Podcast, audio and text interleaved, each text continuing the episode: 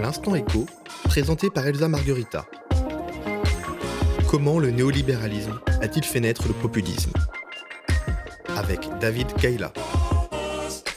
Quel est le point commun entre Donald Trump, Boris Johnson, Marine Le Pen, Victor Orban, Jean-Luc Mélenchon, Matteo Salvini ou encore Pablo Iglesias du mouvement Podemos? Tous ont été qualifiés à un moment de leur carrière politique de populistes. Ce terme, autrefois absent du lexique des commentateurs politiques, est désormais sur toutes les lèvres. Tantôt utilisé pour discréditer un adversaire ou un mouvement populaire, comme ce fut le cas des Gilets jaunes, tantôt pour décrire une stratégie pour répondre aux aspirations populaires, il est difficile d'apporter une définition concrète à ce terme. Pourtant, les analyses politiques ne manquent pas. Chantal Mouffe et Ernesto Laclos ont défendu la possibilité d'un populisme de gauche. Pierre Rosanvallon, plutôt critique, définit le populisme comme une réaction à un sentiment d'impuissance. Olivier Dard, Christophe Boutin et Frédéric Rouvillois choisissent dans leur dictionnaire d'évoquer non pas un populisme mais des populismes. La littérature politique abonde de tentatives de définir ce terme aussi effrayant parfois qu'insaisissable, mais elles ont tendance à laisser de côté une dimension fondamentale dans la montée des populismes celle de l'économie. Pourtant, tout le monde s'accorde à dire que la crise de 2008, l'extension du néolibéralisme et désormais la crise sanitaire sont des terreaux privilégiés pour les populistes. Quel est le lien entre le populisme et le néolibéralisme? Par quel mécanisme le néolibéralisme fait-il naître le populisme? Pour répondre à ces questions, nous recevons aujourd'hui l'économiste David Kaila, auteur de l'ouvrage Populisme et néolibéralisme. Il est urgent de tout repenser. Bonjour David. Bonjour Elsa.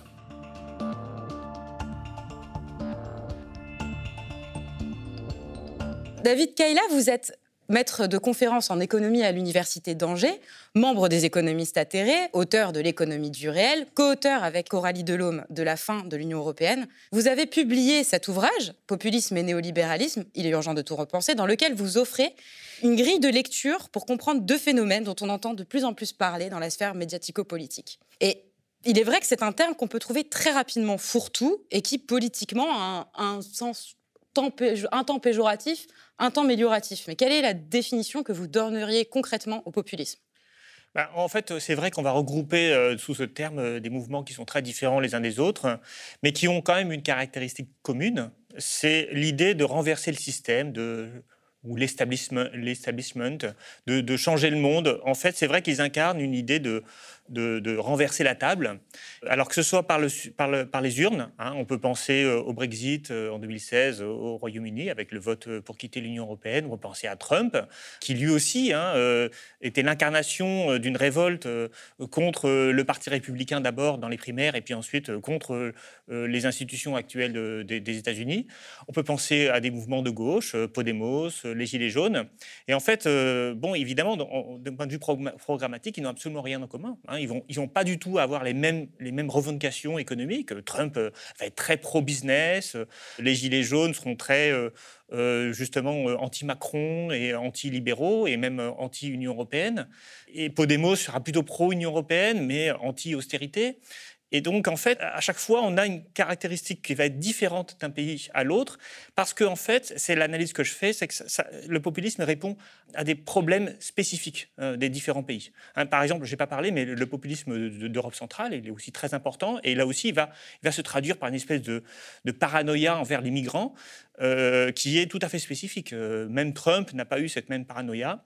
Donc euh, voilà, donc on a des mouvements en fait qui répondent à des aspirations populaires qui sont différentes parce que les sociétés n'ont pas les mêmes vécus et n'ont pas les mêmes questions qui les taraudent et qui les, et qui les obsèdent en fait. Et comment naît ce populisme? Eh bien, justement, ce populisme, en fait, il naît de, la fragilisation des institutions. Concrètement, ce qui est commun dans tous ces, dans tous ces mouvements, c'est la défiance vis-à-vis des institutions euh, démocratiques euh, ou plus larges, hein, puisque les médias, euh, l'école, la justice sont autant d'institutions qui peuvent être considérées comme devenues illégitimes et qu'on va du coup chercher à, transformer en incarnant un mouvement de révolte hein, contre ça. Et donc, quelque part, la question qui se pose, et ça, c'est la question en fait, qui m'intéresse moi, parce que en fait, les caractéristiques de, chaque mouvement populiste, en fait, je ne les fais pas dans mon livre, mais ce qui m'intéresse, c'est pourquoi est-ce que tout d'un coup, à un moment donné, euh, les populations euh, en viennent à ne plus avoir confiance dans leurs propres institutions. Pourquoi ils n'ont plus confiance dans la démocratie? Pourquoi, par exemple, pour les Gilets jaunes, c'était le, RIC, hein, le référendum d'initiative citoyenne, qui était porté sur les ronds-points par beaucoup de, personnes et personnalités des, Gilets jaunes? Qu'est-ce que ça incarne? Ça incarne la défiance vis-à-vis des parlements, euh, du président. Et donc, l'idée, c'est qu'il faut que les lois soient faites directement par le peuple. C'est ça euh, le RIC, en fait, le fondement du RIC. Et, ça, ça arrive parce qu'on n'a plus confiance. Et on n'a plus confiance parce qu'on a l'impression que, quelles que soient les élections, toutes les élections, quelles que soient les personnes pour lesquelles on vote, les partis qui arrivent au pouvoir, on a eu la droite, on a eu la gauche, et puis ensuite on a eu Macron. Et Macron, euh, la droite, la gauche, finalement, mènent toujours les mêmes politiques. Donc on en vient à chercher des, manières de changer le système démocratique. Il s'agit d'une lutte légitime, finalement, celle contre un ordre établi qui ne répond plus aux aspirations populaires. Mais c'est évidemment une lutte légitime. Tout le problème est l'incarnation qu'elle prend. Par exemple, dans la crise sanitaire, on a vu beaucoup de soutien du professeur Raoult, hein, de Didier Raoult, qui, euh, ont soutenu l'idée de l'hydrochloroquine. Et là aussi, c'est un mouvement de défiance vis-à-vis des institutions médicales. En gros, euh, bon, évidemment, les gens sont absolument euh, dans une situation de crise hein, très, très forte. Hein. Je parle du mois de mars-avril, où tout d'un coup, la France est confinée, et puis la France, l'Europe et beaucoup de pays dans le monde sont confinés à ce moment-là. donc, on a l'impression d'un État qui disparaît. On a l'impression euh, et ça va être de plus en plus important d'un pouvoir qui se crispe et qui enferme les gens chez eux. Et donc, on va se ruer auprès de, la personne qui va dire non, mais ces confinements, c'est absurde, on a la solution, on peut, vaincre cette maladie avec un simple médicament qui coûte pas cher. Et derrière ça, il va y avoir une forme de fantasme la médecine est entièrement corrompue par Big Pharma, les, politiques sont entièrement eux aussi corrompus par toute cette, industrie euh, pharmaceutique. Et donc, ce mouvement qui est apparu ici, c'est un mouvement qui, au départ, peut avoir de revendications légitimes, c'est-à-dire un énorme stress, et aussi le sentiment que le pouvoir fait n'importe quoi, ce qui était objectivement vrai. Par contre, la solution qui va être apportée après, qui est de dire eh ben, on critique tout, et puis euh, on est anti-masque, on est anti-vaccin, euh, euh, les, médecins sont là pour nous tuer, là on part vers des choses qui sont beaucoup plus paranoïaques et en fait beaucoup plus problématiques. Le néolibéralisme est souvent, dans la bouche de certains commentateurs, synonyme d'ultralibéralisme. Pourtant, dans votre ouvrage, vous expliquez qu'il s'agit de deux notions différentes. Quelle est la nuance? Oui, alors, euh, ce mouvement de révolte dont je viens de parler, il est le produit d'un système. Hein, et ce système, il est lui-même le produit, d'une idéologie. Mais cette idéologie, qui est aujourd'hui l'idéologie dominante, que moi j'appelle le néolibéralisme, n'est pas une idéologie dans laquelle l'État se retire de tout et laisse le marché libre fonctionner. En réalité, le néolibéralisme, c'est une doctrine. Alors, il a fallu faire un peu d'archéologie, de lire les textes hein, de ce que disait Milton Friedman, un économiste américain, ou Friedrich Hayek, euh, qui sont les, penseurs néolibéraux les plus, euh, les plus reconnus aujourd'hui. En fait, ces penseurs-là, ils commencent à réfléchir dans les années 30, 40, 50. Et à cette période, eh bien, en fait, euh, après la crise des années 30, on ne fait plus confiance au laisser-faire. C'est-à-dire que concrètement, le laisser-faire a montré ses limites. Et donc, ces auteurs néolibéraux, ils vont essayer de répondre à la crise du laisser-faire en proposant une autre manière de faire. C'est-à-dire, l'État ne peut plus se permettre de ne pas agir sur l'économie, sinon on arrive à des à des effondrements économiques, comme on a connu dans les années 30.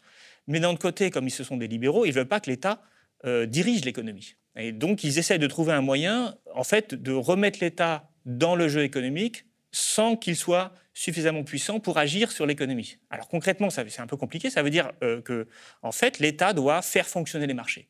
Le néolibéralisme, c'est une idéologie qui, basique, enfin, si je veux dire les choses le plus simplement possible, c'est une idéologie qui va chercher à mettre l'État au service du marché pour que le marché fonctionne bien, en régulant la concurrence, en régulant les relations commerciales de manière à favoriser le libre-échange, en donnant aux gens un peu d'argent pour qu'ils puissent consommer, en évitant l'effondrement social qu'il qui a pu y avoir dans les années 30, et puis en, euh, en organisant un, système, enfin, un, fonctionnement global euh, de l'économie qui ne soit pas perturbé par, par exemple, les épisodes d'inflation euh, ou les révoltes populaires ou un pouvoir politique qui viendrait euh, dire aux entreprises qu'il faut qu'elles fassent directement, c'est-à-dire un pouvoir politique qui serait dirigiste. Hein. Donc, ce qu'ils veulent absolument combattre les néolibéraux, c'est le dirigisme, mais ils ont bien conscience que le marché seul ne fonctionne pas et donc il faut mettre l'État au service de ce marché.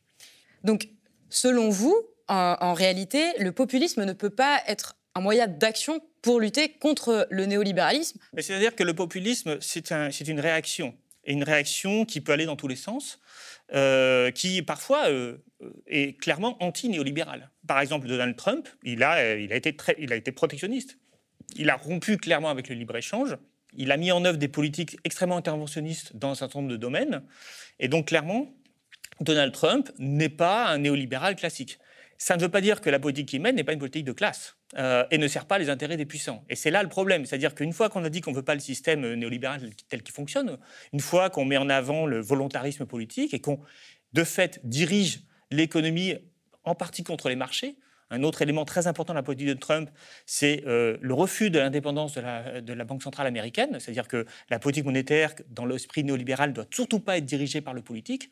Et là, on a Trump euh, qui va euh, dire à Powell, qui a menacé de virer Powell, hein, qui est le président de la Fédérale Réserve, pour l'empêcher d'augmenter les taux d'intérêt. Mais tout ça est bien anti-néolibéral, mais tout ça n'est pas en faveur des classes populaires, n'est pas en faveur des, des migrants, n'est pas en faveur euh, même des salariés modestes. Euh, contrairement à ce que Trump a dit, euh, les salaires ont en fait très peu augmenté pendant la période de Trump et les inégalités se sont encore accrues. Donc le problème, c'est qu'il ne suffit pas d'élire des gens qui, qui sont contre le système pour véritablement changer le système et surtout le changer d'une bonne façon. Vous faites euh, émerger les premiers populismes, d'abord en Amérique du Sud, notamment avec euh, le péronisme, et puis vous expliquez qu'ils ont gagné progressivement l'Europe. Pourquoi ces deux régions du monde ont-elles été particulièrement touchées? Bah, Ce sont des régions du monde dans lesquelles le, pouvoir politique euh, est devenu impuissant. Euh, quand on reprend euh, l'Amérique du Sud, bon, l'histoire de l'Amérique du Sud, je ne suis pas un spécialiste, hein, mais c'est quand même une semi-colonie américaine. C'est quand même des pays qui, quand ils ont voulu prendre leur destin en main, bah, ils, ont, ils ont en général eu un coup d'État de l'armée soutenu en général par les Américains. Euh, donc tout ça fait que, évidemment, ça crée une frustration énorme dans la population. Si on pense par exemple à l'Argentine, hein, je veux dire, l'histoire politique argentine, c'est un chaos total. c'est quand même un pays qui était un des plus riches du monde au début, enfin, dans les années 50. Euh, et, qui n'a jamais pu véritablement mettre en œuvre une politique économique autonome, puisqu'à chaque fois, il était contré par, euh, des, intérêts personnels, puis par, les militaires hein, qui ont fait un coup d'État. En Europe, on a un peu une situation qui n'est pas si éloignée que ça, en réalité, puisqu'on a aussi des, des, responsables politiques qui deviennent impuissants avec l'Union européenne. Concrètement, Aujourd'hui, on a, euh, c'est l'analyse que nous faisons avec Coralie Delhomme, hein, une forme de constitutionnalisation des règles européennes puisque les traités européens, en fait, sont euh, entrés dans la Constitution euh, par, par, les changements multiples de la Constitution française qu'on a eus, mais aussi par les législations de la Cour de justice de l'Union européenne qui placent ces traités européens au-dessus des lois et donc de fait euh, à un même niveau que, les, constitutions. Et dans ce cadre-là, eh bien, les, dirigeants politiques, ben, ils sont un peu impuissants. Donc en fait, l'Europe est un peu une semi-colonie aussi, mais une semi-colonie des traités, ou des autorités administratives euh, qui, sont, qui sont en fait extérieures au pouvoir politique. Hein, la Commission européenne, euh, la Cour de justice de l'Union européenne, la Banque centrale européenne, hein, ce qu'on appelle les trois indépendantes, ne sont pas des autorités politiques qui émanent du suffrage universel. Et donc, il est logique que les peuples, euh, finalement, face à l'impuissance de leurs propres responsables politiques, euh, essaient de trouver des manières de changer le système. Vous faites une comparaison très audacieuse dans votre ouvrage, je trouve, en, comparant les personnes tentées par le populisme à des consommateurs. Qu'est-ce qui vous fait dire ça? Oui, alors ça, c'est une analyse que j'emprunte à Ivan Krastev, qui est un politologue bulgare, qui s'intéresse beaucoup à, aux questions de, de l'Europe centrale. Et le populisme d'Europe centrale, c'est un populisme qui est très particulier, c'est un populisme qui est très conservateur, qui est très euh, euh, anti-migrants et qui, en fait, n'est pas du tout anti-marché. C'est-à-dire que euh, eux, ils, viennent de, ils ont vécu le communisme, hein, donc ils sont pas du tout pour revenir au système communiste. Ils sont, ils sont contre le fait que l'État organise l'ensemble de l'économie. Donc, ils sont plutôt pro-marché. Et d'un autre côté, ils sont très réticents vis-à-vis -vis de l'Union européenne parce qu'aujourd'hui, dans l'Union européenne, on a une forme d'aspiration des cerveaux, euh, des ressources de ces pays. Hein. Euh, une chose que je montre euh, dans le premier chapitre, c'est comment est-ce que l'Union européenne, en fait, crée un système de polarisation économique où le centre, hein, c'est-à-dire l'Allemagne, hein, on va dire, attire les ressources des pays extérieurs. Dans ce cadre-là, euh, l'idée du, marché, finalement, n'est pas une idée qui est rejetée par les populistes. Et il ne faudrait pas penser que parce que le populisme naît en réaction contre le néolibéralisme, donc contre la régulation de marché, il ne faudrait pas penser que les gens sont contre le marché. Parfois, ils sont aussi contre le politique. C'est-à-dire qu'eux-mêmes, ils voient les politiques comme étant les personnes qui ont mis en œuvre ce système-là, pour lesquelles on ne va pas non plus accorder de la confiance. Et quelque part, le marché, il a aussi cette idée que c'est quelque chose qui euh, ne relève pas des décisions des politiques. Et donc, eux-mêmes, ils ont une vision de leurs dirigeants comme devant servir leurs intérêts, un peu comme, effectivement, un, vendeur va euh, devoir être euh, le client est roi et devoir se mettre en pli en quatre pour servir le client. Et donc, cette, vision de la politique, elle émane d'une forme de, d'abord d'égoïsme, mais qui est le produit euh, d'une forme de, comment dire, de l'idée que le, système économique est totalement cynique, qu'il avantage les forts contre les faibles, et donc nous aussi, en tant qu'électeurs, on va demander à nos, dirigeants politiques euh, de contrecarrer euh, la, logique qu'ils ont eux-mêmes mis en place, c'est-à-dire une logique d'organisation économique avec le marché, en, leur demandant d'agir en fonction de nos intérêts. Donc finalement, le, consumérisme, en fait, il est totalement intégré et en même temps rejeté. Enfin, c'est une chose assez assez particulière. La crise euh, du Covid-19 a davantage mis en lumière la question de la faillite de l'État. On a vu, il n'y avait plus de masques, un manque de personnel en service de réanimation. On voit dernièrement avec la gestion catastrophique de la campagne vaccinale en France. On a l'impression qu'on atteint un paroxysme avec cette crise sanitaire.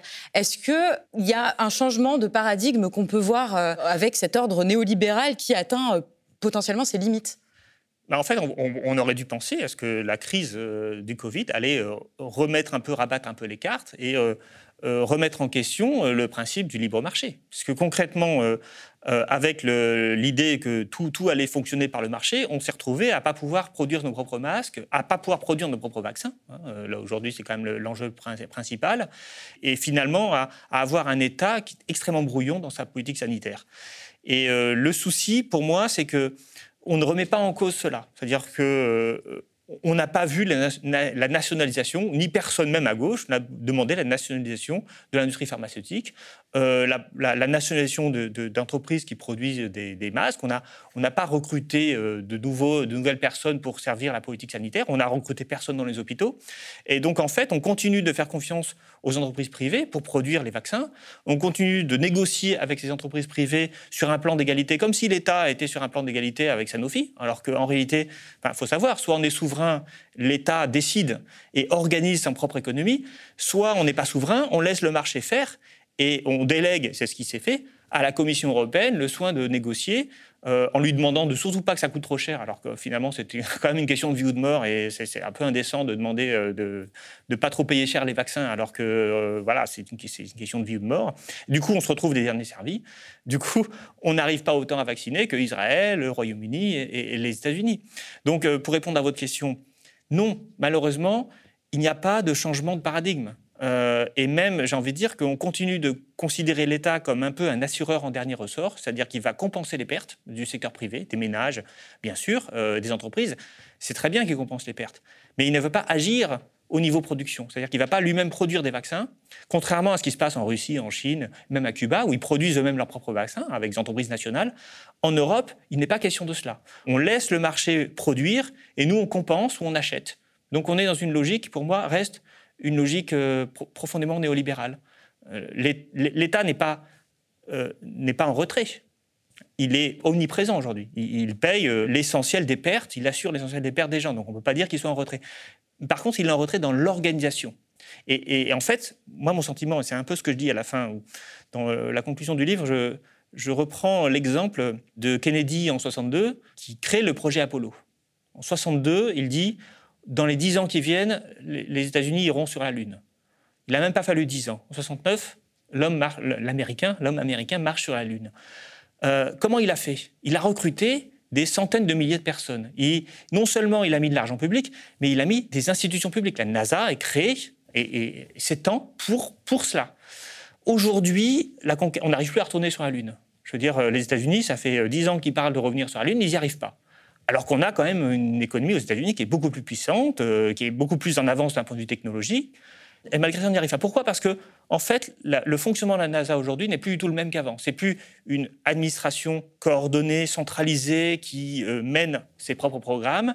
C'est une agence qui va euh, faire s'appuyer sur des entreprises privées comme SpaceX Blue Origin, etc., nouer des contrats, mettre en concurrence les différents producteurs privés pour essayer de coordonner en quelque sorte des agents privés pour essayer de mener des missions spatiales.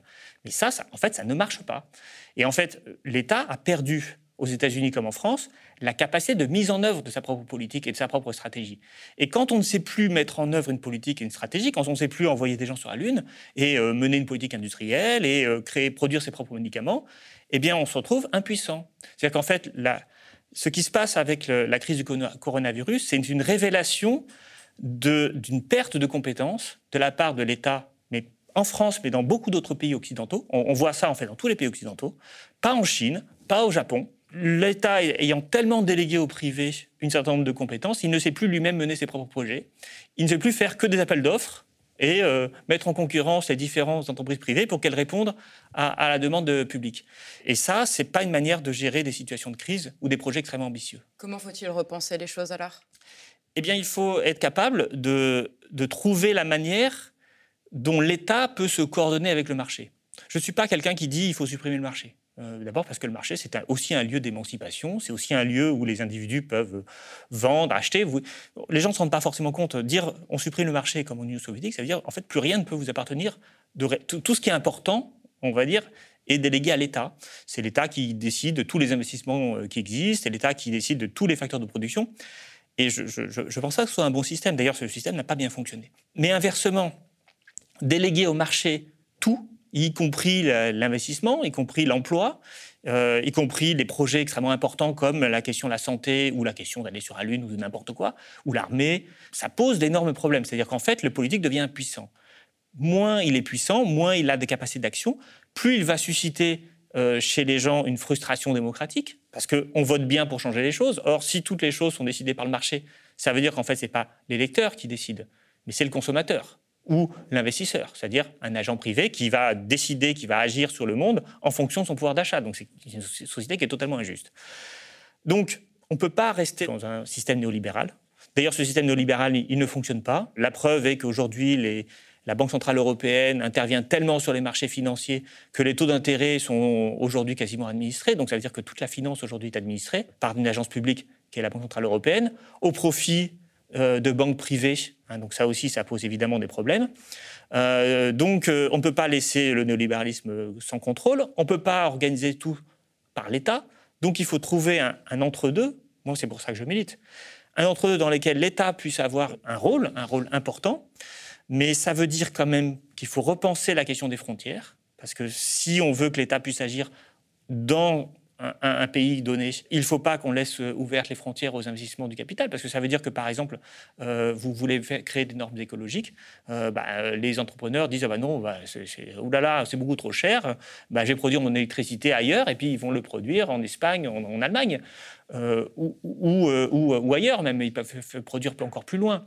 Et donc l'État ne, peut agir sur l'économie que si déjà on délimite des frontières économiques qui, évitent euh, que les décisions prises par l'État de régulation euh, ne soient contournées par, par les agents privés ou par les consommateurs qui peuvent acheter beaucoup moins cher quelque chose qui est produit au Vietnam, alors que finalement, voilà, on veut produire des masques en France, par exemple, on sait que ça coûtera plus cher qu'au Vietnam.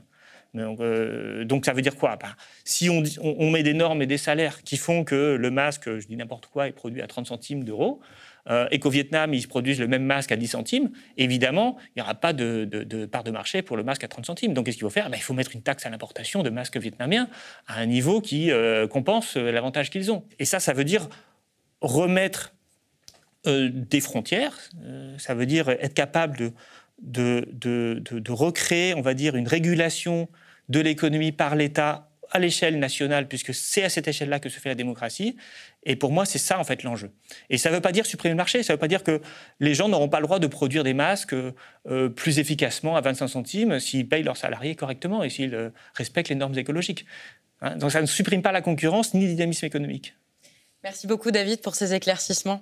Merci. C'est la fin de notre émission L'Instant Écho. Si elle vous a plu, n'hésitez pas à la partager sur les réseaux sociaux. Pour en savoir plus sur le populisme et le néolibéralisme, n'hésitez pas à vous procurer l'ouvrage de David Kaila.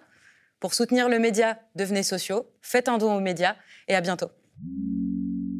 Le média est indépendant des puissances financières et n'existe que grâce à vos dons. Soutenez-nous sur lemediatv.fr. Et pour ne rien rater de nos contenus, abonnez-vous à nos podcasts.